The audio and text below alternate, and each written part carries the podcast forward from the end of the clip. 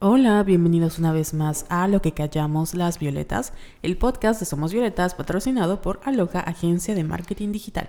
Yo soy Carol Santana Y yo, Yes Ayala. y el día de hoy vamos a hablar de... ¡Eso, mamona! Uh. Pero a ver cómo hemos estado, Carol. Hola, estoy muy feliz porque por fin regresamos. Sí. Yo pensé que ni íbamos a grabar. No, perdón, fue mi culpa. Porque íbamos a grabar ayer, pero entendí que íbamos a grabar hoy. Y Ujú. luego revisé mis mensajes y sí es cierto, nunca te dije grabamos mañana. Ujú. Y yo, perdón, Y No importa.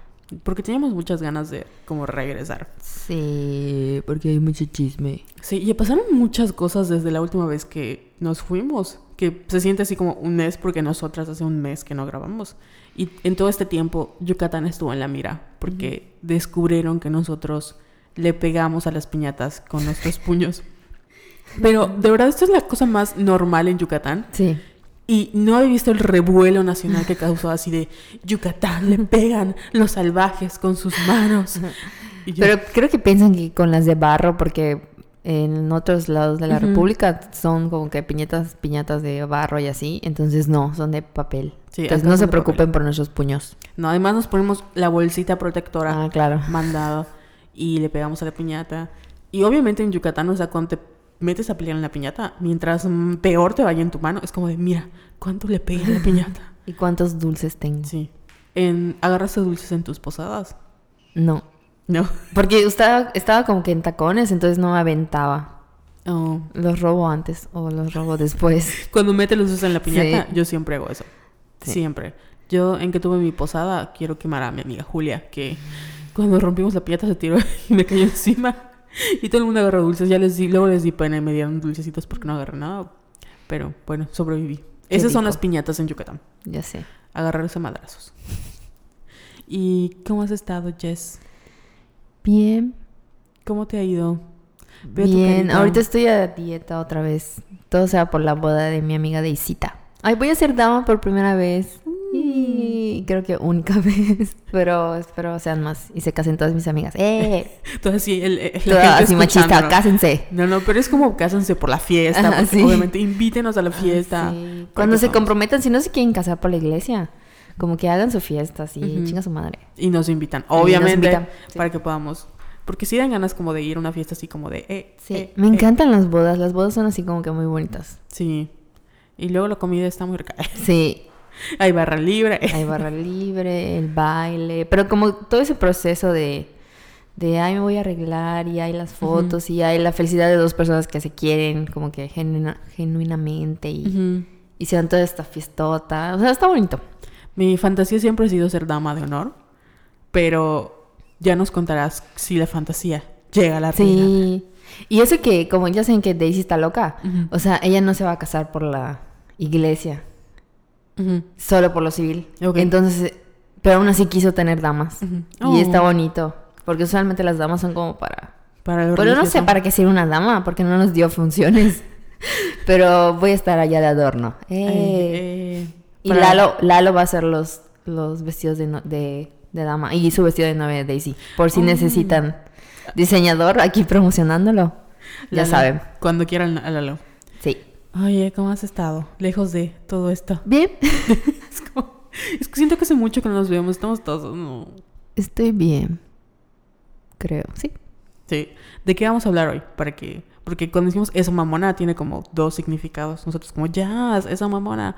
Pero el tema de hoy es sobre, en realidad, Las mamonas que somos. Eh. la, lo mamona que podemos ser, no. Y sobre todo la cara de mamona que tenemos.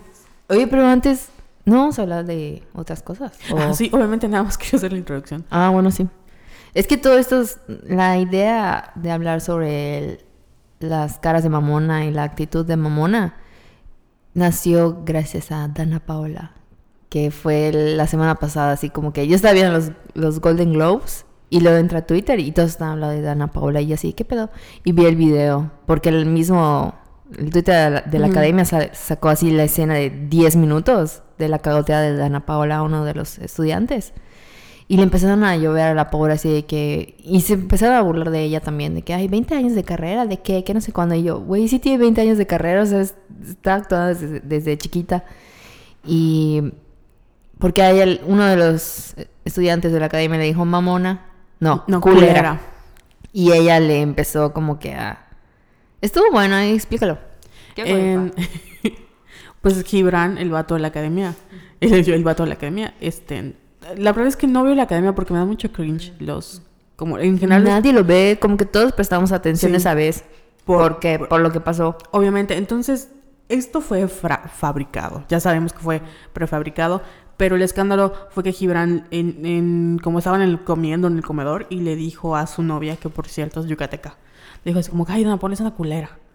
Así Este, de la nada, así. Dana Paola es una culera. No, no de la nada, pero estaban hablando de que creo que se acercó a la... Creo que el contexto fue como lo que le dolió más, que él se había salido de la academia y regresó. Y creo que afuera de la academia se topó a Dana Paola y lo saludó y fue así como de, ay, hola Dana. Y en el fondo está diciendo, ay, perdón, es una culera. Y Franceli, que es su novia, le dijo, lit por dos. es como lit por dos. Entonces, em, cuando este vato canta, Dana le dice como, Dan, este, en Gibran, me encantó lo que hiciste, que no sé qué, que no sé cuándo, así como súper así, bravo Gibran. Y luego, eh, si te digo esto, entonces ya no soy una culera. Y como que se transformó. Y ves la cara de terror del vato así de, ¿what? Entonces ya la producción le explica qué es lo que pasó eh, y son como 10 minutos de Ana Paula este, diciéndole de sus 20 años de carrera y que pues si no le interesa su opinión realmente ya no vino a ser amigos, nada, nada. Y luego le preguntan a Franceli que pues Adal Ramones, eh, ¿en qué dijiste lead por dos? Entonces estabas diciendo que sí, que como que este, opinas lo mismo. Entonces fue así como el meme de señor. Sí. Ajá. Y Dana Paula este, le dijo, ¿y tú, Franceli? Que no sé qué. Y Franceli, pues, obviamente entró en pánico y dice, no, no, yo no. Así como, no, no, no, no. Y pues ya, este, eh, creo que hasta Horacio Villalobos le dijo así como, es lo que tú cante, como cantaste fue culero y no sé qué. O sea, como que fue un... un Culero lo que hiciste tú. Ajá, culero lo que hiciste tú. Y ya fue como el meme. Entonces, en las redes sociales se armaron los dos bandos. A favor de Ana Paula y en contra de Ana Paula. Porque pues a favor dices, no, pues ella se defendió. Y en contra fue así, güey, culera no es un insulto, eh, no tienes por qué humillarlo, etc. Y eso fue como el tema de la semana. Y luego, la otra noticia es que Meghan Markle y Harry, el príncipe Harry, eh, sacan como un porque es un comunicado donde ellos dicen que ya no van a se van a hacer como un lado y ya no van a ser de su estatus de royal seniors y van a eh, volverse económicos están trabajando para volverse económicamente independientes. Y la corona lanza un comunicado diciendo ¿qué? porque ellos no les habían informado. Y dijeron no no eso que están diciendo es este como eh, todavía está en planes pero pues ellos ya dijeron que se iban a hacer comunicados. Y obviamente todo el mundo se dividió también en dos personas, como bravo Meghan Markle, que lograste alejar al príncipe Harry y destruiste o estás destruyendo el imperio, o no sé, como que... Nosotras. Ajá, esa mamona. Y el otro lado es como, güey, Meghan Markle, eres una culera, porque cómo te atreves a romper con la corona y estás destruyendo al príncipe Harry lo alejas de tu familia. Entonces eran como los dos bandos que nos inspiraron para poder decir, ¿sabes qué sería muy bueno hablar? De las manas culeras y perras que nos cono- conocemos en el día a día. Y ahora llegó el momento de hablar de ese meme que sacamos de Meghan y Harry. Y que todo el mundo, así, literal, como que las páginas, yo no sabía que hay, que yo soy, community y no lo sabía. Pero estábamos, estaba ya así en mi trabajo. Y mi jefa me dice, Jessica, no mames, salió tu meme en... En, en la de en la de Memelas de Orizaba y en la de ay, Sufro como Precious que son páginas de memes así como que súper famosas. Y yo, o sea, yo veo, veo un meme bueno y lo comparto, no veo de dónde está viniendo. Sobre todo de esas páginas todas pedorras y X. Perdón que me esté expresando así, pero estaba yo, estoy en mamona, o sea, estoy en mood mamona. Porque sí me molesta, porque hablando como que de, de nuestros números en redes sociales, me están robando muchos likes, me están robando muchas eh, potenciales seguidores. Ese tipo de cosas son las que no puedo. Y sobre todo que son memes que salen de nuestras cabezas. Este meme fue creado por Carol, el de Megan y Harry. Que está muy bueno, obviamente. Y que está todo X. Me, Esto de, perdón, te estoy ofendiendo como diseñadora. me dio risa porque le dije, a- o sea, se lo envié, yo sé que como a las 12 de la noche. En ese momento se lo envié y fue así como de, ay, en un cinco minutos, ¿no? Y luego, ay, Jessica se está muriendo. Es Diosito castigando. No es cierto. Por mamona. Por mamona. Este, en, menos, o sea, como en dos minutos y estaba todo X. Dije, ni se va a compartir. Y luego se volvió como el de los más grandes. Y, y hay memes que sí pensamos. Que sí pensamos, y incluso como gráficamente son más bonitos y no pegan. Y no pegan. Y este es como de, bueno. Y ya llegó a nivel internacional en todas partes. ¿Are you okay, Jessica? Tengo la palomita torada, pero está bien. Ella sobrevive. Y pues yo estaba eh, en como en mi casa y de repente veo los mil mensajes de Jessica así de me lleva la verga. ¿Por qué no comparten el contenido? Porque no es la primera vez. O sea, nos han como plagiado varias veces. Pero pues sabemos que es el internet. O sea, no lo puedes controlar. Sí. Pero creo que como las alineaciones de astrológicas están así como muy todos estamos en tensión, sí fue algo que nos dijo como ya estamos hartas. Sí, Porque- porque, mínimo que pongan así de somos violentos. Ya sé que está el lobo ahí, pero Luego se lo quitan. hubo una que se llama La Tía Cookie. Por favor, vayan a Facebook. Creo que es comediante yucateca. Creo, no estoy segura. Porque, que voy a investigar. Esto de que el- le- ella sí le cortó el logo. Es más, pueden ir a mi, a mi Twitter y ya estuve subiendo a las personas que estuvieron. Porque se me hace una bajeza horrible, como que bajar la imagen y volverla a subir Ujú. En tu página. O sea, ¿qué te cuesta como que compartir? Y eso me lleva a la pregunta de, ¿sabrán compartir? No, es que sí saben, pero es para generar más. O sea, para que ellos generen números en su, en su como tráfico. Sí, ya Porque- sé, ya sé. Por eso me molesta muchísimo. Sí, yo así como, sí, yo sé, yo sé. Porque Cara así toda temerosa. así estábamos. así Cálmate. todo. Yo estaba así como, eh, ok, porque yo así como, ah, te apoyo, Jessica, en mi mente, no entiendo, pero estoy aquí contigo. Pero es que, como tú dices, no fue la primera, no es la primera vez que nos pasó esto.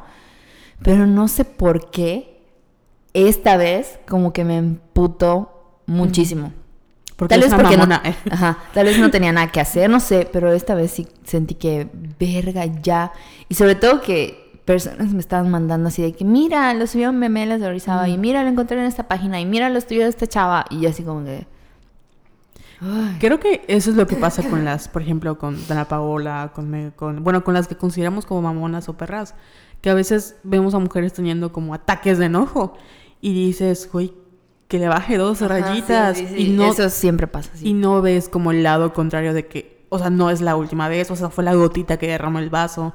eh, todos estamos pasando por diferentes cosas, entonces no sabes que, cuál va a ser la cosa que va a explotar a una persona. Y en el caso de Ana Paula, em, no sé si porque estoy muy zen esta semana. Fue así como no entendí eh, tanto, no entendí como, em, no estoy justificando que, que haya como humillado a la persona, pero tampoco entendí el, como, ¿por qué? Primero, ¿por qué es un insulto? ¿Por qué te molestas culera, no? Y luego, ¿por qué lo haces en público? Luego digo, ay, bueno, pues es la academia, obviamente Sí. necesitan rating, o sea, es una- un producto prefabricado. Y pues luego entiendes, de- o sea, una de las cosas que ella mencionó es que tiene 20 años de carrera. Y la gente se burlaba de eso. Y yo era una de las que se burlaba de Ana Paula antes de que hiciera Wicked, porque ella fue el Faba. Y antes de como, hoy la conocemos como el Lu y como tiene este, ya tiene una carrera musical muy como cimentada, etcétera. Pero sí era de las, de hecho, Horacio Villalobos, cuando Ana Paula fue elegida para Wicked, em, ella, él le dijo así como que no tenía talento. Entonces siempre ha tenido que luchar con él, no tiene talento. Y pues viene un chavito de no sé cuántos años y le dice, es una culera. Dices, güey, o sea, yo estoy aquí, todo el mundo me critica porque no tengo talento y tengo que ponerme en esta armadura de perra porque es lo que vende. Y me llamas culera y yo estoy trabajando y soy tu maestra, o sea, entiendo, ahora entiendo esa parte. Y la, también entiendo a los alumnos que, pues, no sé si no estaban pensando que lo estaban grabando o no sé, fue un error de principiantes porque no vas a morder la mano que te da de comer. Y pues sí entiendo que les pusieron un 4 en televisión nacional y que obviamente ellos no se esperaban así como de el, el regaño o tal vez no lo... Para ellos culera no es un insulto y fue así como que, ay, es una culera, como, ay, es una mamona. Y no pensaron en lo, la manera en la que otra persona iba a reaccionar.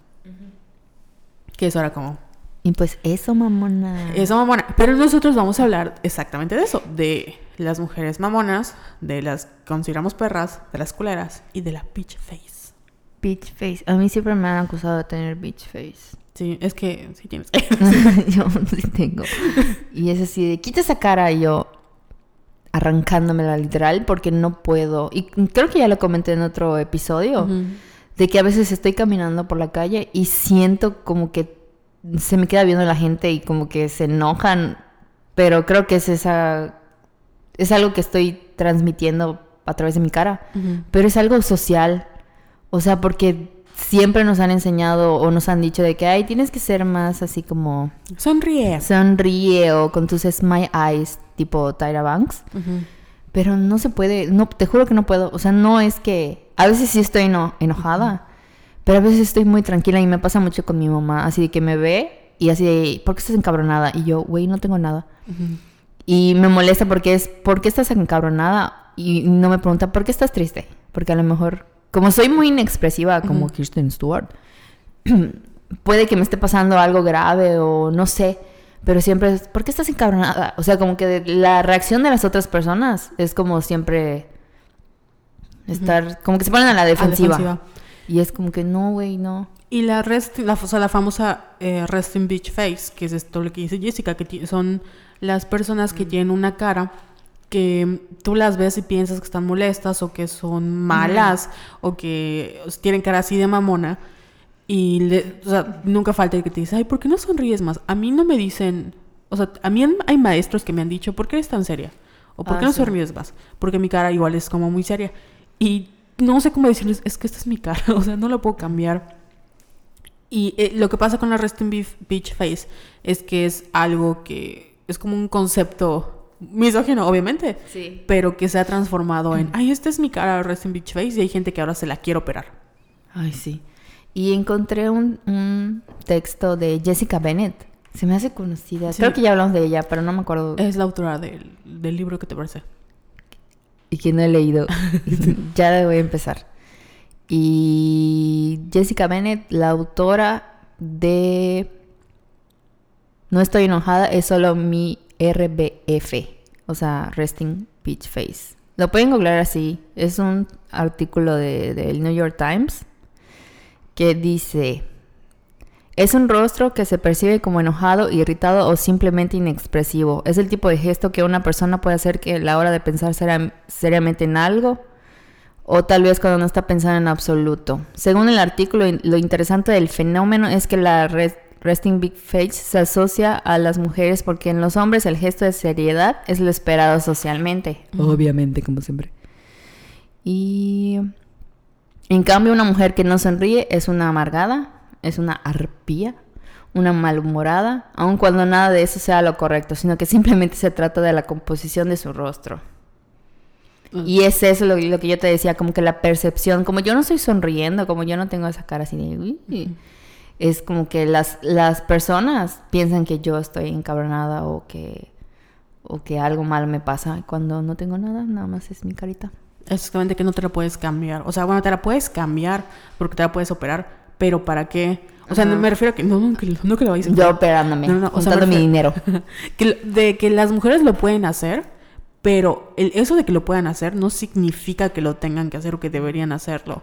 No- hemos normalizado tanto la cirugía plástica que mm, no está mal ni bien que tú lo hagas, solo que no tiene por qué ser la norma. Ya sabes, o sea, no tienes por qué operarte la cara para poder ir por la vida y que no te digan, oye, ¿por qué tan mamona? ¿Por qué tan seria? ¿Por qué no sonríes? O este, que te digan, te ves muy fea. O sea, sonríe más porque te ves muy fea. Sí. Tengo amigas que han tenido que cambiar como, como tú dices, de estar consciente de que vayan así como, ay, estoy bien, para que la gente no, no piense que son mamonas o que son eh, inaccesibles o que, ajá, porque tienen esa cara. Pero sabes que ayuda a tener cara de mamona. sí. Porque así no se te... Cuando no quieres que se te acerque la gente, bueno, de por sí no se te va a acercar por la cara, pero sí ayuda como que, no sé, si no quieres que se, se te acerque un güey, De pues tienes tu cara de mierda y... no te metas conmigo. Una vez, me acabo de acordar, estaba en el paradero del camión, yendo a mi trabajo. Y había un güey que pues siempre estaba a la misma hora que yo. Entonces, una vez, se ve que siempre tenía ganas de hablarme. Y me dijo, creo que estaba yo leyendo. Y me dijo, ¿qué lees? Y yo "Eh", le contesté, ¿no? Por, para no ser grosera. Y empezamos como que a platicar. Y, pero como que me sentía yo incómoda, eran las 7 de la mañana, qué hueva hablar con este brother, que era así muchísimo mayor que yo. Y me dijo, ¿y por qué estás tan seria? Una sonrisita. Pero no me dijo, ¿por qué no sonríes? sonríes? Me dijo así directo, una sonrisita, a ver, sonríe. Y yo, ¿qué? O sea, estaba yo en shock, así de que... Y ya creo que me puse mis audífonos y le empecé a ignorar. Y desde eso no me volvió a hablar. Pero es muy de la chingada que un güey se te acerque y te diga, ay, sonríe. A ver, dale. Un güey que no conozco, un güey así Qué, qué, qué, miedo, güey. ¿Y por qué tendría que sonreír? O sea, ¿por qué tengo que complacerte y estar sonriendo? Y tiene que ver con, con esa idea de que las mujeres, obviamente, tenemos, entramos en una cajita. Y si no entramos en esa cajita, ya no somos como... Ya no... Como no entramos en esa cajita de lo que le gusta a ellos, ya somos como que... Mm, como que, ay, no mames. ¿Y sabes a quién en, quién estaba pensando ayer? Em, no sé cómo traducirlo en español, porque en inglés sí hay como, yo estaba buscando, y en inglés hay como, si tú pones un likable woman, y te sale como muchas, hay muchas conversaciones, hay muchos artículos sobre hablan como las mujeres no tienen este permiso de no ser agradables. Entonces, por ejemplo, con eso, o sea, si una mujer estamos socialmente condicionadas a que si un vato te habla tienes que ser, no tratas de no herir sus sentimientos porque porque uno no quieres hacerlo sentir mal porque es lo que nos han enseñado y dos, no sabes cómo va a reaccionar. Entonces, las mujeres siempre tratamos de no herir los sentimientos del hombre para, uno, eh, no hacerlo sentir mal y dos, para sobrevivir. Porque no sabes que si es un psycho y te meta un cuchillo o te tire ácido en la cara, o, o sea, no sabes cómo va a reaccionar la otra persona. Como con los Ubers. Exactamente. Porque por eso nació el meme así de ahí, yo riéndome de los chistes del Uber para que no me mate, literal. Exactamente, porque no sabes cómo va a reaccionar esta persona y no tienes el control, o sea, em, hay gente que se burla de esto y piensa que, ay, pues le, le, mentas a tu madre como mujer. Y es como, no, no puedo hacer eso porque en ese momento se vuelve loco y me saca un cuchillo y me, y me, mata. Y son muchos los casos, no solo aquí. Creo que en Estados Unidos estén, es como, como más común que se hable de esto porque eh, ahí sí tienen armas, este, o sea, son libres, las armas son de libre, em, como libre albedrío. Sí. Entonces, los casos de niñas que rechazan salir con personas les dan un balazo. O sea, es como el pan de cada día en Estados Unidos. O las matanzas que estén ahí. Me acuerdo que había un caso de un vato que armó un tiroteo porque una no tenía novia. Y fue como, habían como muchas, hizo un así documento y su legado que era así como de, ay, las mujeres y son unas perras malditas, todos incels. Y pues obviamente hay muchos eh, como em, precedentes de que los hombres no toman bien el rechazo y nosotras tenemos que cuidar los sentimientos de ellos para, primero, que no, o sea, para cuidarlos y luego pues para que no se sientan mal, porque es lo que hemos aprendido. Y con todo esto que ya sabemos de que no hay que hacerlos sentir mal, imagínense cómo nos hacen sentir a nosotras cada vez que nos dicen, ¿por qué tan seria? ¿Por, qué, no sonríes? O tan bonita y tan seria. Te hacen sentir como que hay algo malo en tu cara. Porque si fueras si tuvieras una cara más agradable o agraciada, tal vez no te lo dirían. Entonces crean más inseguridades porque tú dices, güey, entonces ¿qué hago con mi cara? Que tengo que cambiar para que la gente no piense que yo soy una mamona o para que la gente no me diga que sonría más porque entonces quiere decir que yo soy fea. Y sí, o sea, ¿qué tenemos que hacer? Me, me alegra que se esté como que normalizando de eso, mamona. Pero también creo que hay como que establecer límites. Porque otra cosa que igual no está chido es que de verdad estemos como que humillando a personas o o sea está bien que tengamos caras de mamonas porque no podemos hacer nada contra eso pero hasta qué punto ya sabes porque otra cosa que me llama lo de Dana Paola es que se armó o sea el team Dana Paola y el team eres una perra. Entonces cómo vamos como que a a equilibrar. A equilibrar eso, porque no, tampoco necesitamos más mala onda en este mundo. Ya, ya, así como hay niñas así súper, así, lindas y todo, también hay... Regina George, ajá. todo el mundo. Entonces, es, ajá, esa dualidad de Katie Heron contra Regina George. Hay que encontrar como que un punto medio para que, porque ya tenemos demasiadas cosas malas en este mundo y no necesitamos mujeres o hombres también con actitudes así. Peleándonos entre nosotros. Sí. Y lo que pasa con, con lo que mencionas de eh, el- creo que eso mamona viene como el, el argot gay o LGTB. Este, y de- nos, nos apropiamos porque hay, hay igual toda una conversación de qué es, qué nos apropiamos nosotras y qué es de ellos y no sé qué. Pero pues esto nace en los memes de páginas pop y de como de este de memes este, de la comunidad. Y cruza a nosotras las mujeres como comentándole esa mamona a tus amigas y todo, ¿no?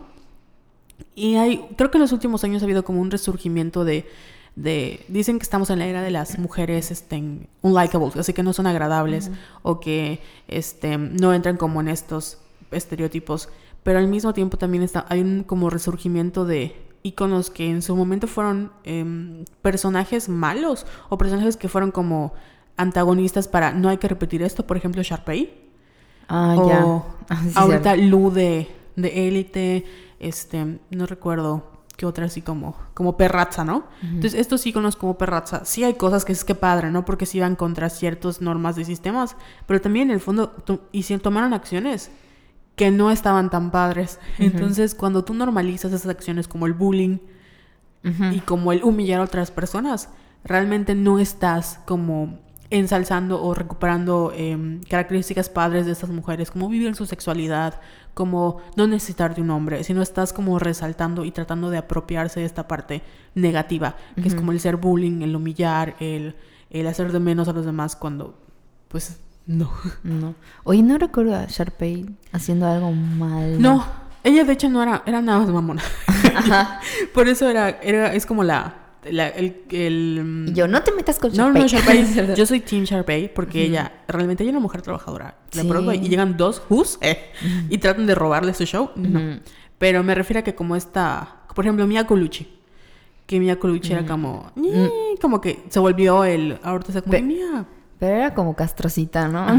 Pero también hacía cosas, este, es que nunca vi. Nunca, ni yo.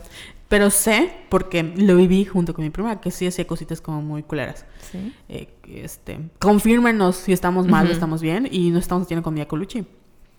Pero, ajá, a eso nos referimos, como Regina George, ¿no? Que hizo cosas muy culeras. Sí, Regina sí es como que no es un role model. Ajá, exactamente. Y últimamente hemos visto que se apropian de Regina George porque era como perrazza. Y está bien que se apropien como el lado eh, y de diva y lo que tú quieras. Pero ya hacer bullying y volverse así como mala, o sea, como ser una mean girl, pues no está chido. No Y es, lo que queremos. Ajá, y es lo que tratamos de decir, ¿sabes qué? Tranquilo, bájale. Porque estamos en la era también de cuidar nuestra salud mental. ¿Y cuántos de nosotras no hemos sufrido por bullying? O sea, si nosotros no hubiéramos sufrido por bullying, nuestra vida hubiera sido mucho mejor, hubiéramos tenido mejor como desarrollo, hubiéramos disfrutado más de nuestra adolescencia y no hubiéramos tenido esta presión de que, porque tuvimos niñas malas en nuestro día a día en la escuela. Oye, y también es muy importante, creo que el, como que el papel de la prensa, hablando, no sé, por ejemplo, de Hollywood o hablando de Meghan, de que Harry ya estaba harto, de que todo era, o sea, todo lo que pasaba era culpa de Meghan. Y Meghan esto, y Meghan vino como que a romper todo este, todo este canon y todo. Y de hecho dijo algo súper fuerte, así de que yo no voy a jugar el juego que, que, con el que mataron a mi mamá. Y todo así de wow, y tiene mucha razón. Y siento que todo está recayendo en la pobre Megan cuando creo que fue decisión de los dos. Y hablando de Hollywood, han como que han esto de, por ejemplo, a Kristen Stewart, mucho tiempo le hicieron, no sé si, bueno, sí es bullying, ¿no? De que Sí. hay, nunca sonríe. Y hay una lista interminable así, Rihanna, Victoria Beckham, January Jones, o sea que siempre es como que hay las caras de mamonas, las que nunca sonríen. Por ejemplo, a Victoria Beckham siempre la han Sí. puesto como una mujer fría Fría. Y se me hace como que muy injusto ese tipo de cosas. ¿Por Y ellos normalizan Ujú. que nos sigan diciendo así, ay mira, esta mamona que no, que no sonríe, esta persona que es súper fría, que no tiene emociones, que esto, que lo otro. Y es horrible que te digan ese tipo de cosas. Sí, pero lo, lo peor es que, por ejemplo, Victoria Beckham no es mamona. Ajá, sí. o sea, si tú ves sus entrevistas, es la persona más accesible del mundo. Y el problema también está que nosotras, eh, ahorita decimos como mamona como insulto, pero en realidad es, si no quieres hablar con alguien, estás en todo tu derecho de ser introvertida, estás en todo tu derecho de no querer. Hay gente que de verdad no se siente cómoda hablando, que, o sea, si yo no te conozco, no te voy a hablar. Y está bien, el problema es cuando lo hacen las mujeres. Exacto. Porque nosotros, por ejemplo, Doctor House, que es como el icono de todos los hom- hombres con OV, se ha vuelto como el ah, epítome de lo que debe ser un hombre, ¿no? Porque le vale todo y es grosero. Doctor House es súper grosero. Imagínate una mujer haciendo lo que hace Doctor House. No. O sea, nunca, nunca.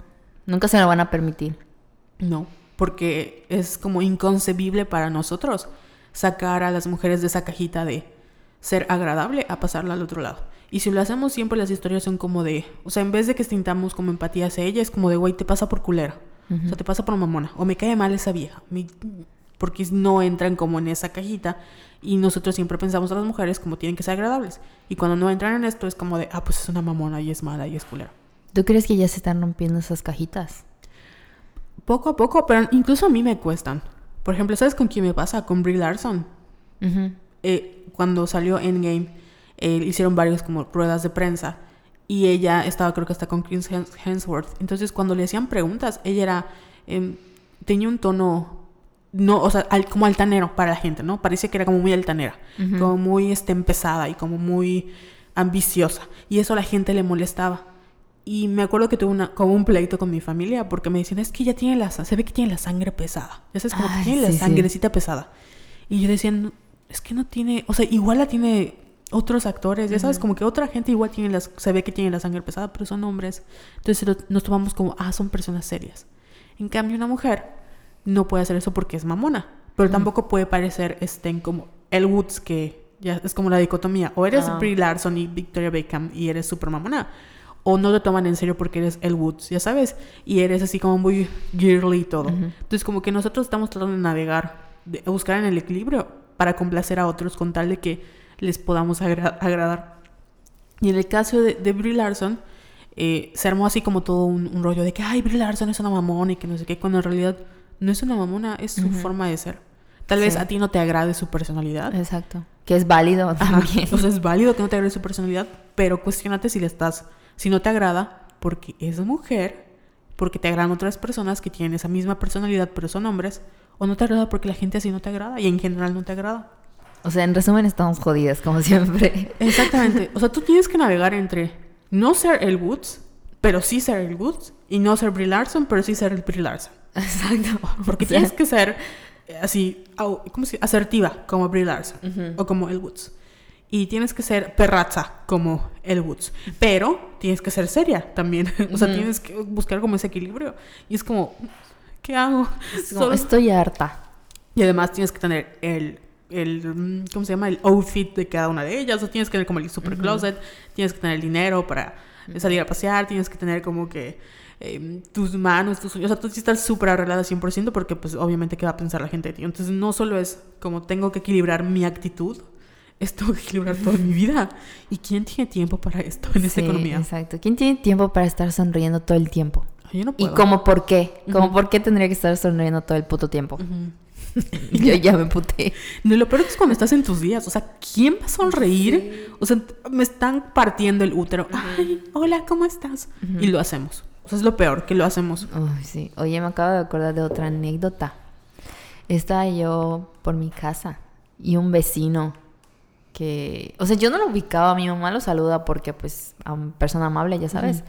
Entonces el señor estaba... Yo estaba yendo así a la tienda y el güey estaba con un celular, se ve que estaba haciendo videollamada, pero se ve que estaba así medio tomado, ¿no? Entonces, sí, ahí viene mi amiga, di hola, di hola, pero así como que con el, me estaba, con el celular me estaba enfocando así de que... Y yo pasé y me quedé viendo así de que, güey, no te conozco. Así, di hola, saluda, que no sé qué. Ay, está brava, está brava.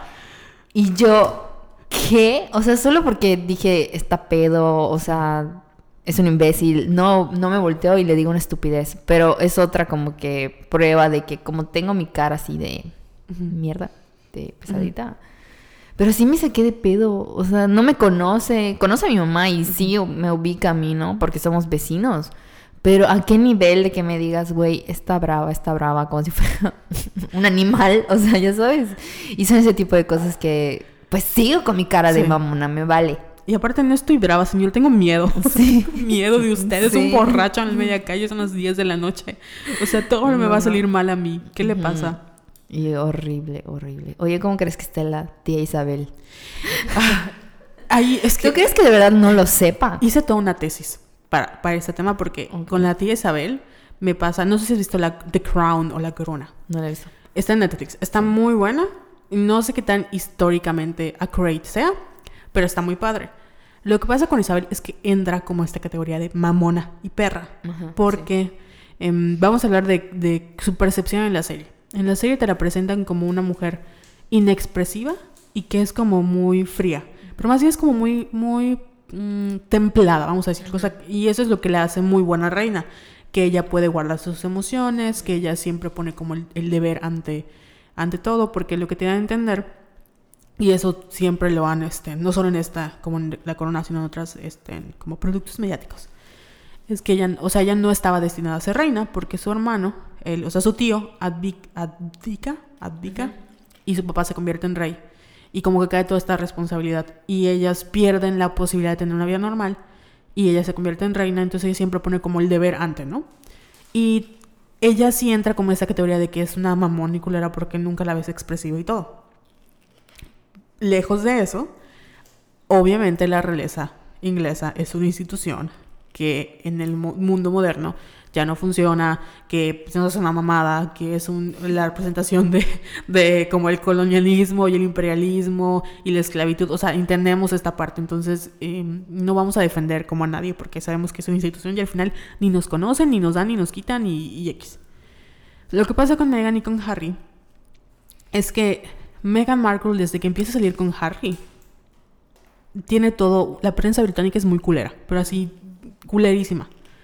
Y le empieza a atacar porque ella es negra, o sea, es birracial. Tal vez no, no es ni siquiera, eh, es como negra, es birracial. Y, o sea, sí es negra, pero me refiero a que es este mm, light passing, como le llaman, que este, puede o white passing, que puede, no es, mm, puede parecer blanca y su tono de piel es más eh, claro que oscuro.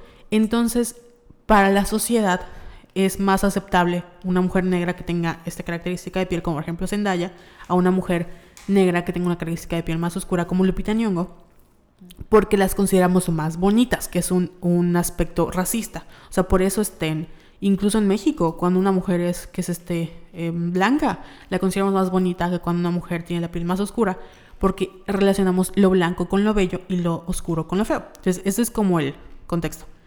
Y Meghan Markle, desde que sale con Harry, en, este- en, Brita- en UK son muy racistas.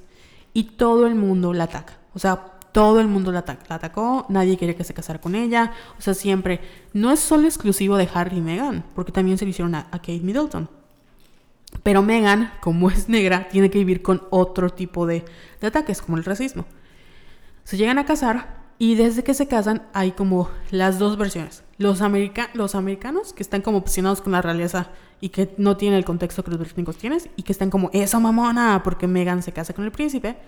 Y los británicos que no la aceptan porque ahorita tienen como, así como Trump está en Estados Unidos, ellos tienen como el Brexit y quieren sacar a todos los inmigrantes porque son los racistas y tienen muchos problemas.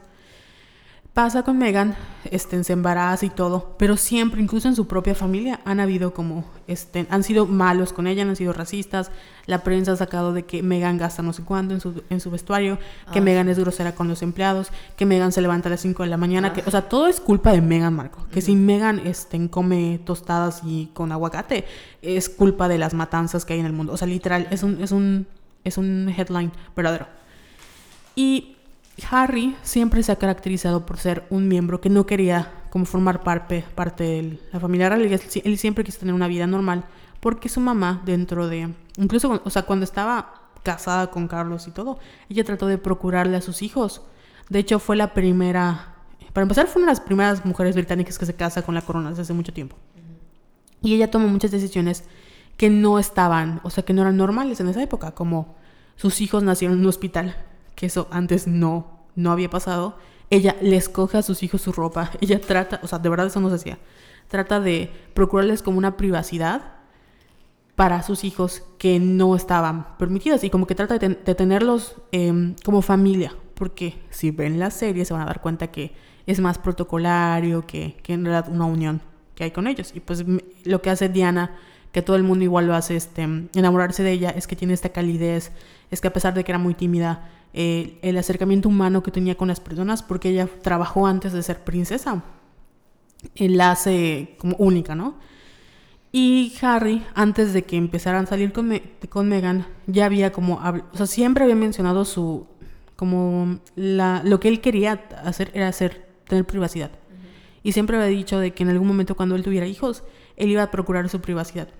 Cuando se casa con Meghan y empieza a salir y todo hay un problema, eh, Harry toma como que es la primera vez que él, como, como Royal toma un papel fuerte contra la, contra la prensa. E incluso los llega a demandar. Porque hasta su hijo lo llamaron como mono. O sea, eh, de, neta, sí, de Porque es un, igual un... Eso no lo sabía. Sí, que es como, este, igual como un estereotipo racista. Entonces, la, incluso la, corona dice como todos los ataques contra la, contra la, contra la duquesa Meghan Markle, eh, por favor, eh, como que le vayan parando porque no se vale. Y él logra demandar al, también al periódico y empiezan a como a separarse poco a poco de la familia real. Em, hicieron, se suposan de que fueron a vivir a un cottage que habían este, allá en el Palacio de Buckingham, que estaban renovando un departamento. Luego se salieron de las redes sociales, o sea, ellos crearon sus propias redes sociales. Entonces todo lo que hacía Harry y Meghan era como, es culpa de Meghan. Meghan es la cabeza, porque Meghan viene de Hollywood, Meghan quiere dinero, Meghan es una casa de fortunas, Meghan es lo peor, Meghan, Meghan, Meghan. Y ahorita sacan su, como comunicado, ellos se van de, estén en vacaciones de Navidad. Ellos se van a Canadá con la mamá de Meghan. Y cuando regresan, dicen, sacan un comunicado diciendo ya nos vamos a separar de la corona. Eh, o sea, nos queremos como hacer un lado de nuestros papeles, vamos a renunciar a eso y vamos a trabajar para volvernos independientemente económicos. Incluso cuando nace su hijo, no le dan un título. el, el, bebé de Harry no tiene un título porque esto significa que él es como un ciudadano, o sea, él no, no tiene que participar en, los, en las tareas reales, porque al final la monarquía es un trabajo, según ellos. Entonces regresan, lanzan el comunicado de que nos vamos a separar y el palacio de Buckingham se asusta porque dice, ¿qué? O sea, ¿a quién le consultaste? No le habían dicho. Ahorita ya están saliendo como las notas de, de la cronología de que yo le dije a la reina y le, le mandé a Carlos, porque creo que Harry depende de Carlos estén económicamente. Entonces dijo como yo le envié a mí, yo le envié a Carlos y Carlos se lo envió a la reina y nadie me respondió y sabes qué, yo lancé el comunicado y ahorita el Palacio de Buckingham como que se asustó porque dijo, oye, entonces Harry, Harry es un papel, es un miembro muy importante de la realeza, así como es, no puedes salirte de ahí. Y pues ahorita, de hecho su hijo se queda en Canadá para que ellos tuvieran un pretexto para poder regresar a Canadá, dicen, y también para que la reina no, como que no se quede con, con, con Archie. Y ahorita que regresaron, la prensa ya está también. O sea, todo lo que pasó es culpa de Meghan. A pesar de que Harry en numerosas ocasiones... siempre lo ha dicho. Como que sentó un precedente así de yo quiero esto y esto y esto y encontré a la mujer con la que quería hacerlo y se casó y está pasando, lo está haciendo lo que, las cosas que ya había dicho. Exactamente. Entonces, ahora todo lo que está haciendo Harry y Meghan es como culpa de Meghan Marco. Cuando en realidad él siempre ha dicho que no quería sufrir lo mismo que su mamá sufrió porque su mamá sufrió y murió, o sea, no solo murió, sufrió por todo el acoso de la prensa y fue un, escándalo. Hay varios documentales que pueden ver sobre la muerte de la princesa Diana, pero más que la muerte, la vida que llevó. De los, ella era una mujer sumamente depresiva, tenía bulimia, se intentó suicidar, o sea, se cortaba porque era una presión constante la que vivía la prensa, la la destruyó, así como la amó, la destruyó totalmente. Y él, cuando vio que le estaba pasando lo mismo a Megan, de hecho, el documental que sacaron ellos creo que fue como en noviembre, diciembre, eh, Megan se volvió como viral porque el reportero le pregunta, ¿y cómo estás? Y Megan casi se pone a llorar y dice, es que nadie me ha preguntado cómo estoy. Entonces sí es como muy fuerte. de la presión que tiene que vivir ella. Que sí es cierto, nadie le dijo, güey, cásate con Harry. O sea, porque hay mucha gente que dice, pues ¿para qué se casó? Pero nadie tendría por qué vivir esa presión. y eso es lo como lo peor que estamos, estén. esas son las dos versiones. El, güey, nadie se lo dijo y ahora que lo aguante. Y otro como, esa mamona. Y la parte de nadie se lo dijo que ahora que lo aguante, es como, ¿por qué vas a permitir? O sea, ¿por qué queremos que otras personas sufran? Por, no, por nuestro entretenimiento. Exacto. Que eso es como el... Y al final Megan siempre va a ser la mamona porque ella es la que vino a romper con el hogar. Ella vino a sacar a Harry de su casa. Ella vino a... Cuando en realidad, o sea, suena como feo, pero es un paso bastante progresivo para la corona el decir, ya no voy a depender de los impuestos de las personas. Exacto. Voy a tratar de volverme un miembro activo de la sociedad, voy a tratar de ya no hacer de mi vida un circo, porque las cosas tienen que cambiar. Es la pues caída de viejas estructuras, como diría mi astral. Hoy sacó una imagen muy buena que creo que va muy bien con el tema. ¿Qué La decía? tuiteé. Ah, te la voy a buscar. Pero sí da mucho miedo todas las cosas que están pasando en cuanto a poder. Está. Oye, ¿y ¿sabes qué? Ahorita abrí mi, mi Instagram porque me escribió la mamá de una chica que nos escucha. Ah, sí. Creo que ese no te lo, no te lo mandé. Su user es Elia Mador 30 y dice muchísimas gracias por, por permitirme seguirte. Mi hija Allison, de 14 años, trabaja conmigo en un pequeño taller de llaveros y un día me dijo, mamá, voy a ponerte un podcast. No sé si te guste. Y como yo soy nueva en eso, le dije que sí. Y ahora soy fan de lo que callamos las violetas. Espero me manden un saludo en su próximo podcast. Y si le gusta algún personaje en especial, los, les podemos regalar algunos llaveritos. Un abrazo enorme. Bye. Oh. Oh. Su hija se llama Allison y eh, su user es arroba fracasada guion bajo y sí. Ja. No, no eres una fracasada, Alison. Exacto. y ya, ¿qué, qué iba a buscar? Ah, sí, la de mi astral.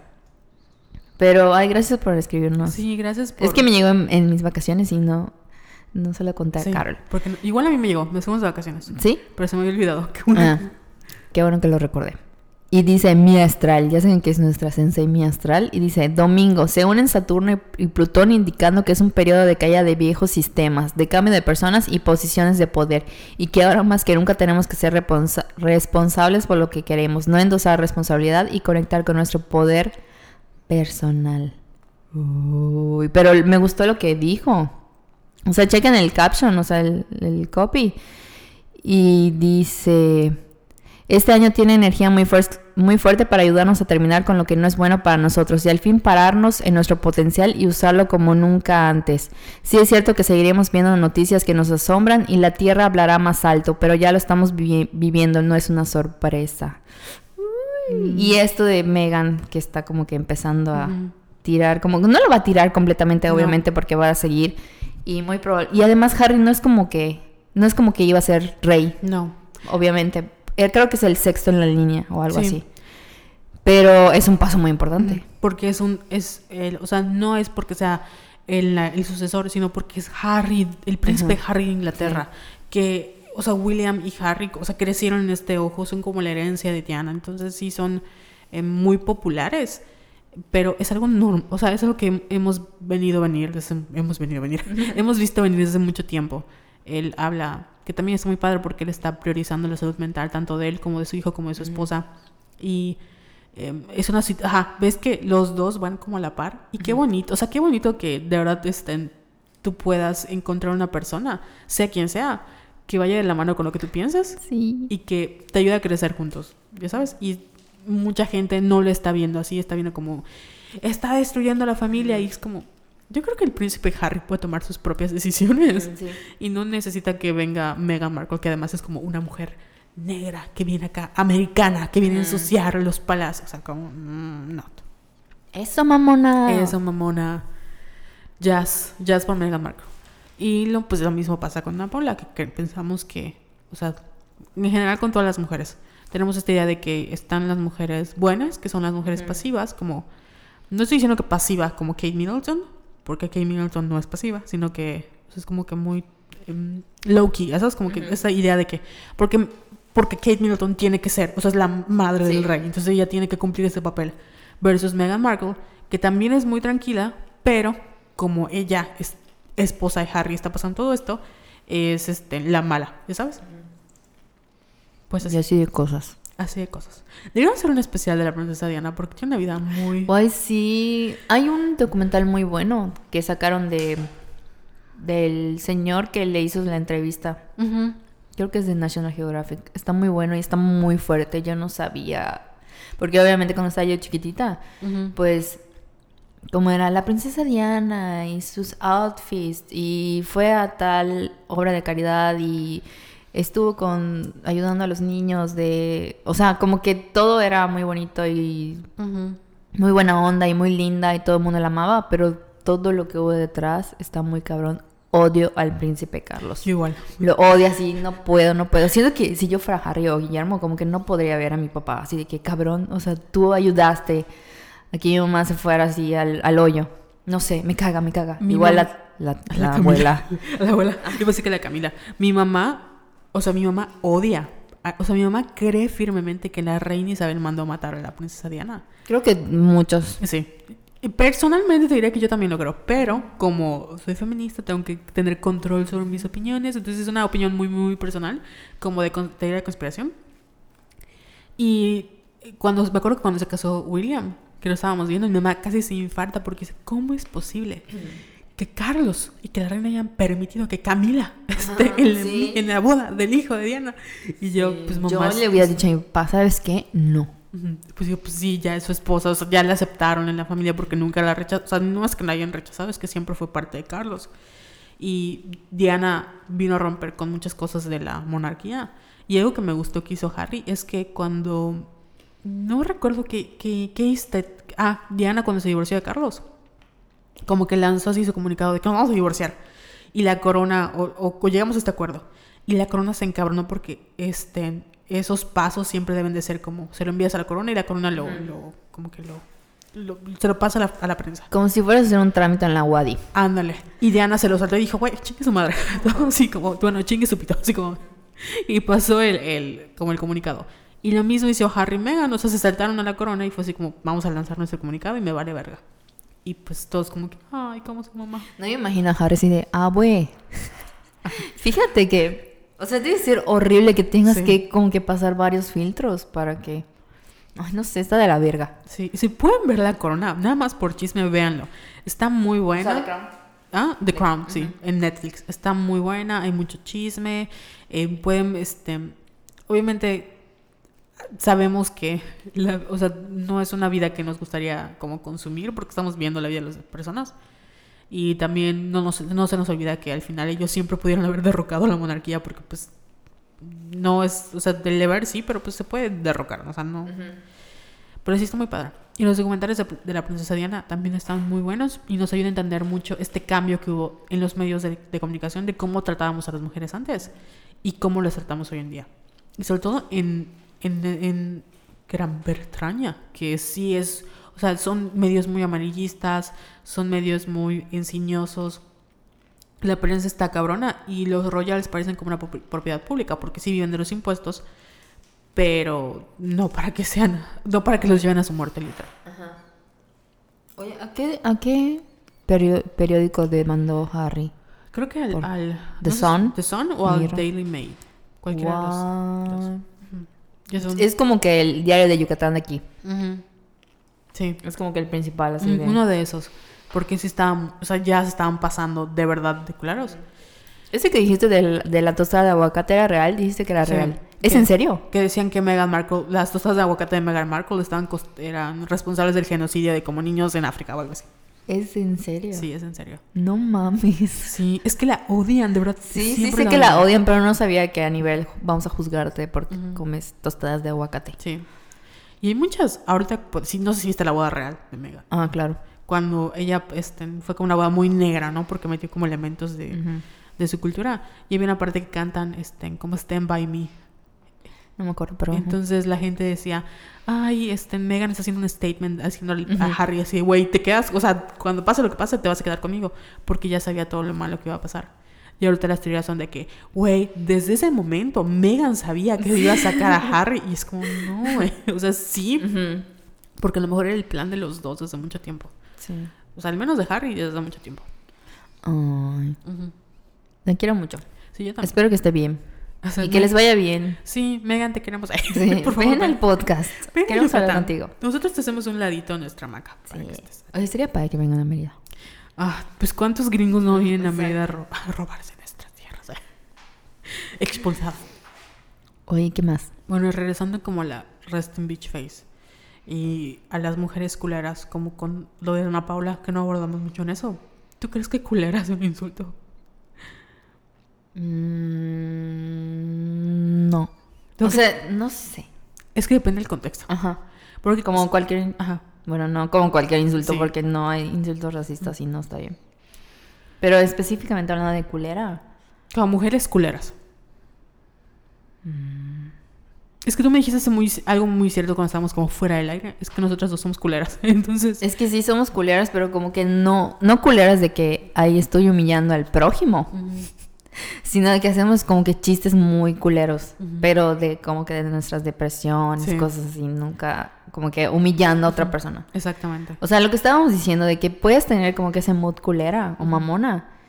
De que, por ejemplo, cuando te dicen, ay, estás brava o ay, sonríe, ay, chica tu madre, me puedo activar como ese mood. Pero ya de a- empezar a bullear a otra persona o mm, sentirte superior, ese tipo de cosas son las que son actitudes que ya no queremos en el mundo en general, no solo de mujeres, sino de hombres también, ¿no? Sí. El problema es que cuando las mujeres lo hacen. Ajá. Sí. Y por, como lo que tú decías, si hubiera sido Gavito, hubiera sido Horacio Villalobos, hubiera sido muy diferente que Ana Paula. O sea, Dan Y Paula. a lo mejor ni hubiera generado tan, tanto mame. Sí, porque saben que ese es su personaje. Y otra cosa que tiene como en contra Ana Paula es que ella viene del personaje de Lu de Elite. No sé si ya Sí. viste Elite. No, pero Tampoco. más o menos sé. Porque todos decían, ay, se apoderó de su personaje, ay, Ujú. no sé qué. Pero es lo que, te- lo que explicábamos hace ratito que estábamos ¿qué? Ujú, no, fuera, sí. perdón, fuera del aire. Está bien. Que, o sea, no es lo mismo que yo te diga, güey, que que no seas culera, a que yo sea una persona que trabajo contigo o que sea un empleado que está, un subordinado o en este caso un alumno y te diga culera y, y- y tú estás así como tratando de, de enseñarle y todo, o sea, como que los contextos también importan. Iba a poner, o sea, o sea, si estamos poniendo de ejemplo el, el caso de Dana Paola, ¿qué me dices de Kevin Spacey? Ay, ese es un culero. Ajá, porque nadie dijo nada de él. Sí, es un pendejo. De que, güey, está, está cabrón de que tres de sus agresores que lo tenían demanda contra él se murieron. Sí. Y luego saca un video así muy al estilo Frank Underwood. Y es como, güey, ¿qué pedo? Y hay mucha gente que lo está aplaudiendo. Exacto. Mm. O sea, es como que... Y lo sigue defendiendo cuando saben que... ay, Ay, que es un agresor sexual horriblemente. Me acabo de acordar de otro tema ¿Quién? que, ¿Quién? hice- que hice Bilis esta semana, hablando de agresores sexuales. ¿Cuál de todos? Así como, ¿cuál de todos? Viene Luis C.K. Ay, ya sí. a México, porque obviamente su carrera creo que está muerta en Estados. Unidos. Y toda la comunidad de estandoperos de México que saben que yo amo. Ricardo Farril, Alex Fernández, eh, Fran Evia, etcétera, etcétera, etcétera. O sea, como que todo ese, ese grupito. To- eh, Ricardo Farril estaba así de que no mames, va a venir Luis y no mames, no mames. Y Alexis de Onda le dijo, ay, sí, vamos a ir a ver a un agresor sexual y vamos a apoyarle y vamos a darle nuestro dinero. Pero le contestó y ellos, ellos dos son súper amiguis. Entonces me gustó mucho la postura de Alexis, así de que, güey, como que mi parte. Y de hecho tú, lo, tú hablaste también sobre eso. Te echaste un tuitazo, ahorita me lo cuentas. A ver, sí, ya me De que decía, de que, o sea, como mujer, como comediante, me muero por ir a ver a este cabrón que en un momento admiré porque es comediante, porque hace stand-up, porque es lo mío, porque quisiera verlo en vivo. Pero mi parte feminista dice, no, güey, no voy a apoyar a un agresor. O sea, te vas a la mierda. Y, ah, y Ricardo Farrell, que ya sin argumentos como pinche machito blanco, dijo así de que, güey, sea hombre o mujer, es stand-up y yo lo voy a ir a ver, me vale verga. O sea, básicamente ese fue su statement. Y- pero me gustó mucho lo que dijo Alexis, porque ella es parte de ellos, de ese, de ese, de ese grupito. Entonces, que alguien, obviamente tenía que ser mujer la que lo dijera, que, que ponga como que esta... Que lo pusiera como que, en- que lo exhibiera. Sí. Entonces me gustó mucho, me dolió mucho porque a mí me gusta mucho Ricardo Farril. Hace poco vino a Mérida, vino el año pasado, yo lo fui a ver. Y Alex Fernández fue mucho más inteligente, nada más hizo un chiste muy estúpido y no volvió a decir nada porque vio el cagadero que se venía y ya no dijo nada. Yo dije, bueno, al menos Alex fue un poco más inteligente, pero Ricardo fue así como que mi primer cancelado del 2020. Que igual ahorita está en controversia porque estamos hablando de la- que si la cultura de can- la cancelación está cancelada o no. La verdad es que no me he leído a leer todos los tweets ni, ni he visto los videos, pero ajá, nosotros cuando estamos cancelados es como de... ah, no, no, no. Es que se lo Sí. o sea, no mames. No es nada más cancelar por cancelar, es porque mm, sí, vamos a eliminarlo. Y algo que me, algo que me llamó mucho la atención, yo no, como que no tengo el contexto que tú tienes de los stand-uperos en México, porque solo conozco como a 12, pero Ricardo Farrell sí es un representante muy importante. Y algo que me, que me llamó la atención es que antes en México no teníamos estas conversaciones de parte como las celebridades. Porque en México si buscas como qué celebridad feminista existe. Em, ajá, te quedas como en blanco. O sea, ¿quién ha dicho yo soy feminista orgullosamente? O sea, sí hay, de seguro sí hay, pero ahorita no me acuerdo. Pero que una celebridad o parte de la comunidad haya como me- lo hecho público, ya te muestra el avance que hay. Ah, bueno, Regina Blandón es feminista, ¿no? Pero este, me refiero a que antes, cuando yo crecía, no había una persona como, como no sé, Beyoncé, que tenía así como un statement muy claro de que es feminismo. Y ahorita en México ya poco a poco estamos viendo eso. Y ya lo estamos viendo más, este, como normal. Y tenemos pesos fuertes, porque lo único que teníamos era a Chumel Torres y a Carlos de Hacha y estos machos que hablaban del feminismo versus tuiteras que son feministas y están trabajando en la lucha, pero no quiero decir que nadie las toma en serio, pero no tienen la plataforma que tienen estas celebridades de convocar a muchos públicos. De hecho, ahorita que lo estoy pensando, no- no, a una mexicana que sea así súper... Ajá, que tenga esa plataforma como que tú dices, no. No, solo, de verdad solo creo que Regina Blandón. No sé si estoy Y no, no tanto, tristemente. Sí, porque la odian por eso. Exacto, entonces, ¿qué pedo? O sea, conocemos a feministas y, a- y admiramos a muchas que, pero no hay nadie que, que les haga de frente como salió Alexis. Porque te digo, son amigos. O sea, yo los sigo a todos, yo así bien crazy. Y sé que son una- un grupito muy unido.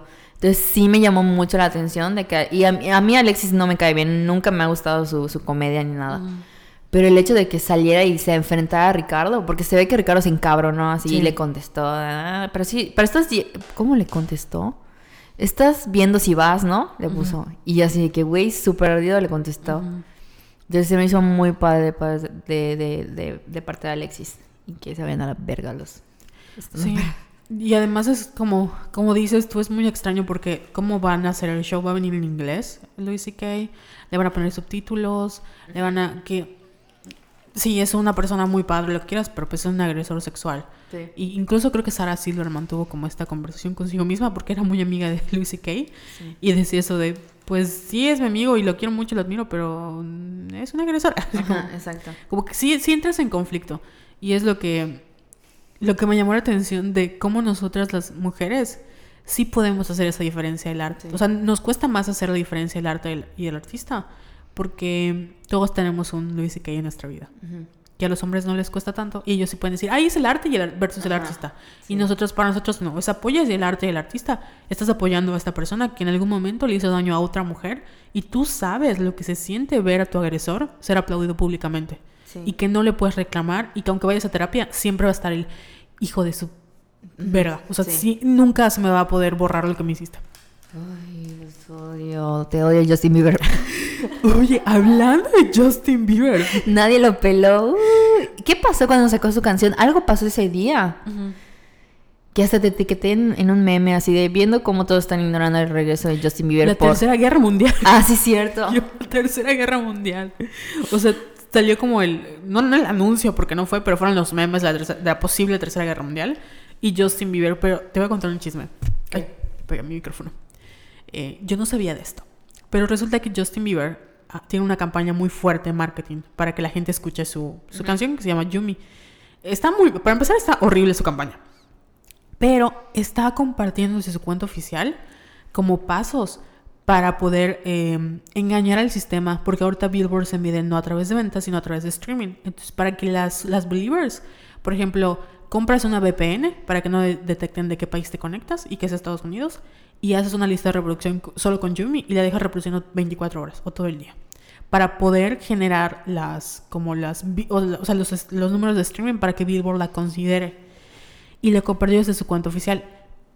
El problema es que uno es hacer chafa y es ilegal y dos es una práctica que Scooter Brown, que es su manager, había le había estén como reclamado a las seguidoras del K-popper, les decimos K-poppers, porque lo habían lo hacen con los idols, O sea, es algo que todos los fans hacen. El problema es que Justin Bieber lo compartió en su cuenta oficial. Y otra cosa es que a varias que nos salió el anuncio de Justin Bieber, no entendimos por qué nos salió su anuncio si no, como que no tenemos ninguna relación con él. Y es porque tú cuando haces un anuncio en YouTube o un anuncio en Facebook, tú puedes elegir a quién quieres que se le enseñe. Y una de las métricas de a quién quieres que se le enseñe, era que si tú estabas relacionado con Taylor Swift o tenía, le habías dado like a Taylor Swift, te salía el anuncio de Justin Bieber. Y tengo, ahí, tengo los recibos y las capturas. Bueno, eso fue un chisme que me contaron, no los puedo subir. Pero lo mismo pasó con... Sí, igual se volvió un meme porque querían ver la canción de Selena Gómez, el nuevo video. Y salía el, el, el video de Justin Bieber de entre el video. Y era como de ni siquiera si puedes escapar de Twix. O sea, para que vean la desesperación del equipo de parte de Justin Bieber, para que todos escuchen la canción. Porque aparte de que está culera, nadie lo quiere. O sea, ya está muerto. Sí, qué bueno, qué bueno. Me da mucho gusto que esté muerto y que chingue su pito pendejo. No solo por el caso con Selena Gómez, sino porque ha sido muy trashy. Siempre. Y ahorita es como de, ya, por favor, bye. ya. Desde que defendió a, a, Chris Brown, fue así como de, no mames, Justin Bieber casi mata a Rihanna, no mames. Sí, qué bueno que está cancelado. La risa de los dos. cancelado. Olvidé qué iba a decir. Ah, tú me recomendaste el disco de Selena, no lo he escuchado, pero ¿qué tal está? Está muy bueno. O sea, como le digo, no es así. Em, mm, la primera vez que lo escuché me gustó mucho y no me salté ninguna canción. Incluso esa de la de Look at Her Now, mm, mm, que me caga esa canción. Cuando la escuchas en el contexto del disco es como, ah, lo entiendo. Y está, está bastante movido, está muy padre. Ella siempre ha tenido muy buena producción. Nunca me ha gustado la música de Selena. Nunca. Me gusta más de mi Lovato. A mí tampoco, pero aprecio su producción. No. Que tiene así como Tal vez no canta, no tiene, tal vez no tenga talento. O sea, no es que si no tenga, sino tal vez no tiene como, no canta, pero le hacen discos bonitos. Ah, ok. Qué bueno que sabe buscar a las personas indicadas. Y pues sí, está padre, escuchen. Vamos a apoyar a Selena Gomez. Sí, escuchen el, disco. Para que pueda destruir a Justin Bieber. Yo estaba buscando discos que escuchar. Ay, ¿sabes cuál está muy bueno? El de Harry Styles. Lo ah, amo, lo amo, lo amo. Lo estuve escuchando así todo diciembre y lo sigo escuchando hasta ahorita. Y ya necesito nuevos discos que escuchar. Entonces, sí, que me recomiendan, soy muy popera y rockera. Entonces, ya viene el de The Killer, ya viene el de Dualipa. Estoy esperando el de Rihanna. Dicen que ya está listo, solo que ella no, no ha querido eh, lanzar fecha. Pero ya me urge un disco de Rihanna. Eso de Rihanna sí es una culerada. Sí, eso sí. Estás pasando de mamona. Nos lleva años esperando. Sí. Ahí viene creo que la de él. O sea, vienen muchos discos buenos este año, entonces. Pero por mientras voy a escuchar el de Selena. Y si tienen una recomendación que me escriban a mi Twitter. ¿Qué otra mujer que hayas considerado como culera cuando eras niña y cuando creces dices, en realidad no era tan mala como pensé? Belinda. Belinda. Belinda siempre fue el epítome de la mamona. Sí. Mm, sí. Pero luego ya la entendí. O sea, como cuando la escuchas hablar es como que, ah, ya, sí, tienes razón, tienes razón. Sí, como dice, prefiero que digan que soy una mamona y soy una pesada a perder mi tiempo con personas. Sí. Le quiero mucho. ¿Y quién más? Pero sí, solo Belinda, creo. Igual creo que muchas como esas percepciones de culera y mamona son porque, como dices tú, se ven muy mujeres muy frías. Como Kristen Stewart, que ah, no, no todo el día se pasa como, ay, hola, ¿cómo estás? Así muy alegre. Y en realidad no es que sean malas personas o que esté mal su personalidad, sino que nada más es su forma de ser. Espero que ya sea más como que nos empiecen a aceptar a las que tenemos resting beach face. ¿Por qué no? Luego cuando me conocen me quieren mucho. es que me daba risa. no, no, me daba risa porque eso nos pasó a nosotras dos, que no nos hablamos como un año hasta que nos y porque pensamos que eran yo me veía así toda, este, te voy a partir la madre. Y Jessica se veía así toda, ay, guaysican, guaysican mamona. Y cuando pasamos a tercera de prepa, estábamos solas en un salón y ahí descubrimos que odiamos a la gente. Exacto. ayúdame, no quiero convivir con ellos. Y ya nos pegamos. Y ya nos hicimos amigas. ¿Sabes en quién estaba, estaba pensando ahorita también? Ah, pero ya se me olvidó ir a la onda del avión. No, continuamos. Rihanna. No, aparte de Rihanna, era una mujer que pensaba que era muy fría y... Ah, Solo vi la primera temporada y tal vez sea como la hot take del podcast. Llegaste a ver eh, 30 Reasons Why. Uno de mis personajes favoritos era Courtney. La. Ah, ya. No sé ya me acordé, sí. La. O sea, no sé si es china o, bien, o es japonesa. Es una chica asiática que era la hija de los papás gays, que era lesbiana. A mí ese personaje me gustó mucho porque eh, no estoy justificando lo que haya hecho porque no lo voy a defender. La manera en la que te presentan como que es una persona muy capaz y hay una escena donde están, este, o sea, yo entiendo las razones por las que ella no quería ser asociada con Hannah ni que esas fotos se salieran a la luz. Si no han visto 13 Reasons Why, Reasons Why, era, bueno, es la historia de Hannah Baker y que deja unas, es una chica que se suicida. La serie es muy problemática en todos los sentidos. Este, porque romantiza el suicidio, pero bueno, en su momento fue así, el libro fue muy importante y la serie fue como un... empezó una conversación. Caso es que este, este, Hannah deja unas cintas con razones por las que ella se suicidó y una de ellas es, o sea, cada una es una interacción con una persona diferente en su escuela. Le creo que la número 7 es Courtney, que es una chica que era como la, este, la, la, como la persona perfecta de la escuela, que tenía buenas calificaciones, que era así muy popular, etc. Ella era, hijo, era hija de papás gays, era adoptada y tenía toda esta presión de que los papás, o sea, tenía que ser como la hija perfecta para que sus, su, tanto sus alumnos como la sociedad no digan, ya ven, por eso los gays no pueden adoptar. Entonces empieza a salir con, o sea, empiezan a ser amigas de Hannah y en una como borrachera, eh, como que se besan y hay un chico que les acosa, es en Hannah y les toma fotos. Entonces, eh, para que estas fotos no salgan a luz o para que este, no se no, no para que no salgan, para que la gente no sospeche de, que ella está en las fotos, ella empieza a hablar mal de Hannah y empieza a decir que cuando fue a su casa habían juguetes sexuales. O sea, les habla muy, muy mal de Hannah. Y Hannah se molesta y dice, güey, ¿por qué lo hiciste? Y no recuerdo si ella le dice a Hannah por qué o se le cuenta al otro muchacho, pero le, le cuenta el, el por qué lo hizo, de que no tiene esta presión de que no podía ser, porque ella es lesbiana. Ella no podía decir que era lesbiana porque entonces la gente iba a tener un pretexto para decir, por eso los papás gays no pueden tener estén, hijos porque los convierten o algo. Entonces era todo un, un problema que ella tenía. Eh, muy fuerte, que no, por eso digo, no sé si lo, se lo explicó a Hannah o luego se lo explicó, y entiendes por qué hizo lo que hizo. O sea, es un, me, me pareció un buen como background. El problema fue que cuando hacen esto de que eh, ya están, eh, este chico, no sé cómo se llama, Clay, está creo que construyendo el caso contra ellos y está averiguando por qué murió Hannah, eh, se sientan todos los culpables y empiezan a analizar qué van a hacer en caso de que Bryce, porque no es spoiler, Bryce es el violador este, qué van a hacer en caso de que Bryce sea el violador. Entonces, todos están en la mesa y están como discutiendo de lo hizo, no lo hizo, lo hizo, no lo hizo. Y ella dice, va, empieza como a pensar como abogada. Y todos están así, güey, este, Courtney eres una culera, que no sé qué. Y yo por dentro estaba pensando, es que es la única de todos los niños que está, que tiene, o sea, no que tenga razón de que esté bien o esté mal lo que está haciendo, sino que está pensando, está viendo más allá de, y está resolviendo el problema. Y siendo que nosotros estén lejos del como el moralismo de la serie, estas actitudes, obviamente tú la pones como estás viendo el, como espectador estás diciendo, güey, es que es una culera porque ella está defendiendo a Bryce, pero ella nunca defendió a Bryce porque ella sabía que era un violador. Estaba pensando como abogada y estaba diciendo allegedly. O sea, si allegedly, o sea, si supuestamente Bryce es un violador, este, nosotros no sabemos nada. O sea, como que estaba marcando estos pasos que ves en series legales y que te explican como para no autoincriminarte. Y los otros niños, pues como, como que estaban en su papel de desesperación y dicen, güey, es que estás traicionando a Hannah o estás haciendo esto, no podían ver más allá.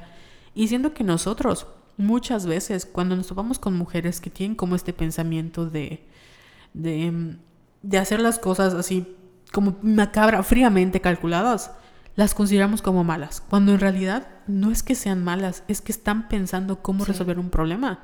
Tal vez a ti no te gusta el problema que están resolviendo. O sea, la manera. Exactamente, la manera. Porque pues es un violador. Y dices, no vas a defender a un violador. Pero si lo piensas, si hubiera sido un hombre. O sea, porque, porque por ejemplo, Marcus, que era otro chico que estaba allá, que también era peor, o sea, era peor persona que, que Courtney, este, no, no recibió tantos ataques como lo recibió ella. Porque ella estaba como pensando calculadamente cómo salir del problema. Que no estoy diciendo que estuviera bien o estuviera mal, sino me llamó la atención cómo ella logró este, eh, resolver un problema que era muy serio.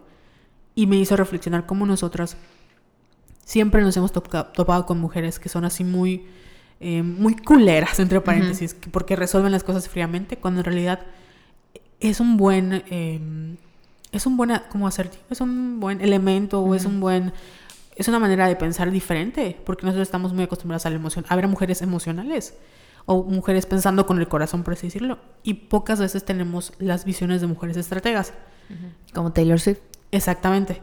Que cuando nos topamos con esto siempre es de que es una culera y no tiene corazón. Con el es que no es que no tenga corazón, es que está pensando de manera estratégica, que es algo Sí. que siempre le celebramos a los hombres, pero cuando lo hacemos las mujeres es como, güey, no mames, qué culera es. Para ese momento suena The Man de Taylor Swift. The Man de Taylor Swift. Ay, me pica mi orejita. Ay, a mí igual. Sí, yo me estaba quitando, Yo pero... los audífonos. Creo que es el calor. Una garrapatita. Eh, nos morimos. Y ya ves que dicen que Justin Bieber tiene Lyme. Sí, se estaban burlando. No deben de burlarse el Lyme, pero hay gente que dice que no tiene, nada más es porque está en drogas y ella no sabe cómo justificar eso. Ajá. Ay, pobre Hailey. Sí, me, me da mucha pena esa mujer. Lo siento mucho. Sí. Pero que además las, las tanto los Selen- Selenators, o sea, todo el mundo la ataca. Todo el mundo. Es que debe ser muy cabrón. O sea, yo sé que son billonarios, no hay que burlarnos de. O sea, X, me da igual lo que les pase, pero sí debe ser muy cabrón que, que toda tu vida sea pública. Y. Así cuando nos pasó lo de la marcha, que yo acabé en el psicólogo, por esa presión de las redes sociales, no me imagino así siendo una celebridad y Ay, viendo sí. todo Cuando eso. nos dicen culeras en Twitter y lloramos, o sea, Sí. no manches, imagínate. Y yo todo Bueno, ya no lloramos, ya nos vale madres. No, es como de. eh, les- ya no les contestamos, eh, pero sí. Bueno, hubo una que defendía a Justin, ¿no? Nada Por el meme que sacaste. Sí, dije, no, o sea, no, no le contestamos porque cada quien está como, pues cada quien defiende a, quien quiere defender, pero fue así de, amiga, es Justin Bieber. Como, Justin. Es Justin Bieber y es el Flopping- 2020. Flopping Bieber, Trashing G- Bieber, etc. Nos cancelan. Nosotros nos deben cancelar cada dos semanas, estoy segura. Guay, sí. Oye, ¿qué te va a decir? Ay, nos está preguntando Katia qué, qué hora sale. Cuando terminemos. Esto de ya en unas horas. ¿Algo más que quieras agregar? No. Entonces, para resumir, Sí, creo que ya lo dijimos, pero sí pueden ser mamonas y sí pueden mantener su cara de bitch face, no matter what, no importa lo que digan los demás. Y empezar como que a normalizar estas... Que no, no tenemos que estar sonriendo todo el tiempo. Que sí, yo siempre me burlaba de Tyra Banks cuando les daba consejos a sus... A las modelos que decía, es my eyes, es my eyes. Pero ves como que la diferencia de que ella sí podía, de que está seria y lo está sonriendo con sus ojos. Y yo, wow, Tyra, yo obviamente no lo puedo hacer. Y, pero tampoco llegar al, o sea, establecer límites, ¿no? Sí. De que no voy a estar humillando a las personas y mi actitud de perra no quiere decir que voy a tratar mal a las demás personas. Y ay, vi una imagen muy bonita que la compartí en mi, en mi Instagram que decía, las personas que sufren han sido atacadas por otras personas. O sea, es como que una cadenita. Y al final decía, el, el dolor termina conmigo. Y así llorando, estaba muy bonito, lo voy a volver a compartir. Creo que ya lo borré, pero lo voy a buscar. Entonces creo que eso está, está padre, ¿no? O sea, de Sí. que alguien me agredió a mí o alguien me hizo daño, pero yo voy a trabajar en mí para que yo no repita como que esa- esas actitudes con otras personas. y no rompa a los demás. Exacto. Y también es válido, o sea, entendemos el por qué Ana Paula, cómo respondió, porque obviamente estamos condicionados a decir, no, no contestes, callita te ves más, más bonita. Y pues también cuando, o sea, de verdad es cuando estás en un día, como lo del meme, que te, te encuentran y es como la última gota que derramó el vaso, o sea, vas a explotar y explotas por otras razones por las que tú pensabas. Y eso no quiere decir que sea menos válido tu enojo, porque también las mujeres hemos vivido con esa condicionante de que si estás molesta es porque estás en tus días. Y nunca tomamos en serio nuestro enojo de, güey, no estás viendo que tus actitudes, eh, que no te das cuenta porque como hombre tienes actitudes machistas. Por ejemplo, el mansplaining, o el, que- el que yo te interrumpa, o el que yo este, te minimice, o el que te diga niña, o el que te toque sin tu Eso, ay, ¿sabes qué me enoja? Cuando alguien te agarra y como que te sacude el hombro. O cuando alguien te agarra la cintura, como que ese tipo de cosas, es gente y son vatos, que nada más para pasar es como de con permiso y te meten la mano por la cintura. Es como, ¿por qué me tienes que tocar con permiso para pasar cuando puedes decirme, disculpa, te vas a hacer un lado? Porque yo nunca he pasado junto a un hombre, le he dicho con permiso y le he agarrado así como, el- como la cintura para poder pasar. O sea, no. Y como ese tipo de cosas que ya tenemos muy guardadas, ya estamos hartas. Eh, los hombres cuando nos hacen un comentario explotamos contra ellos y es como que, guay, tranquila. Sí, pinche loca. Ajá, como lo de Alexis de Anda que explotó Sí. contra Ricardo y fue así como que, amiga, cálmate. Y es como, no, amigo, tú te tienes que entender que esto Sí. ya es algo que estamos hartas. Y ya no. Chinga tu pito, pendejo. Ricardo Farrell nos cancela. Ay, estoy triste. Pero ya, algo más. ya, ya está haciendo Gilmore Girls nada más. Sí, ya la estoy viendo. Obviamente la estoy amando. Obviamente no he quiero así, hay muchas frases que me han gustado y las quiero entrar a internet o a Pinterest a buscarlas, pero sé que me voy a spoilear. No sé nada de Gilmore Girls, no Ni sé. te voy a decir. No, no sé nada. O sea, yo estoy en la segunda temporada donde ya llegó Jess, el sobrino de, De Luke. de Luke. Ya sé lo que viene porque ya como ya conozco la fórmula de Amy. Entonces, ya me imagino que va a pasar, pero no quiero saber. Me encanta Rory, me encanta Lorelai. A veces me desespero muchísimo porque es muy infantil. Sus actitudes es muy, eh, es muy orgullosa, es muy impredecible, es muy, eh, ¿cómo se llama cuando? ¿Cuándo qué? No, no es espontánea, cuando eres así como que y muy es muy impulsiva. Me encantan los abuelos. Esto de, ¿cómo se llama? Emily me, Emily. me mata de risa. No sabía que salía Mel- Melissa McCarthy, qué pedo. Sí, esos primeros papeles. No sabía, no tenía ni idea. Me gustó, me está gustando muchísimo. Obviamente me cago de risa, así. Me encanta Lorelai, es así. Todo lo que yo quiero, todo lo que yo soy. Excepto con la bendición. Exacto, con, exacto. con- Y Rory igual es así, súper linda. A veces me gustaría ser como ella, así de que ve que su mamá la está cagando y así, ay, bueno, no importa, ¿no? O sea, es como que muy paciente y muy empática y... Pero no soy así. Es muy tranquila, es muy Sí. tranquila, ¿no? Imposible. Sí, Y yo, no. Tenemos signos de fuego, es imposible. sí, ya sé. Yo empecé a ver, terminé ya The Witcher con Henry Cavill. Muy buena. O ¿Sí sea, está buena? eh, está entretenida, pero te atrapa. O sea, hay un momento en el que te, te vuelves así como fan. Y pues Henry Cavill. Este, me da risa porque la gente que la ve, a lo mejor no le gusta Henry Cavill, pero se siente atraída por Henry Ah, Cavill. sí. Porque es una persona muy inexpresiva en esa serie. Y está, está, está entretenida. Si quieren pasar un buen rato y... ¿Tiene beach face? Sí, Henry Cavill tiene mucha beach face. Totalmente. De hecho, Pero no tiene- obviamente nunca nadie se la va a hacer de pedo por No. su beach face. Y es parte de, de como el personaje, que tenga beach face. Ah. Mientras más beach face tengas si eres hombre, es como que más Ujú. importante. Igual empecé a ver Spinning Out. Ah, que es de Calle Escodelario Sí. con January Jones y, ¿Y cómo la hermana de, de de Jennifer Lawrence en los Juegos del Hambre, Prime, Ajá. Prim, no me acuerdo. Primrose. se llama. Prime, Amazon Prime. está buena, está media, eh, pero está eh. No sé quién me dijo que Amazon le dice Amazon. y se me quedó eso, Amazon. Es que alguien dice Amazon, pienso Amazon Prime. Amazon. Ah, ya. Bueno, ya, esas fueron nuestras recomendaciones. Es que ya nos super salimos Sí, del ya no tema, sabemos el tema, pero vamos a re- ya para recapitular. No se operen su carita preciosa por Exacto. tener beach face. No pasa nada, es eh, una cosa socialmente construida. Tenemos que cambiar. No está mal ser como cuestionar a las personas que son mala onda o culeras. Ah, claro. Pero cuando lo hagan, cuestionense. Lo estoy haciendo porque, ah, es mujer y, o sea, me hace ruido porque cuando veo a una mujer no me parece. Y siempre tratan de vibrarlo. Si esto lo hubiera hecho un hombre, igual estaría mal o estaría bien. ¿Se lo hubieran aplaudido o no se lo hubieran aplaudido? Este, que otros, por ejemplo, te digo, Doctor House, lo, los, los críticos, por ejemplo, Horacio Villalobos siempre ha sido muy, es siempre muy culero, muy misógino.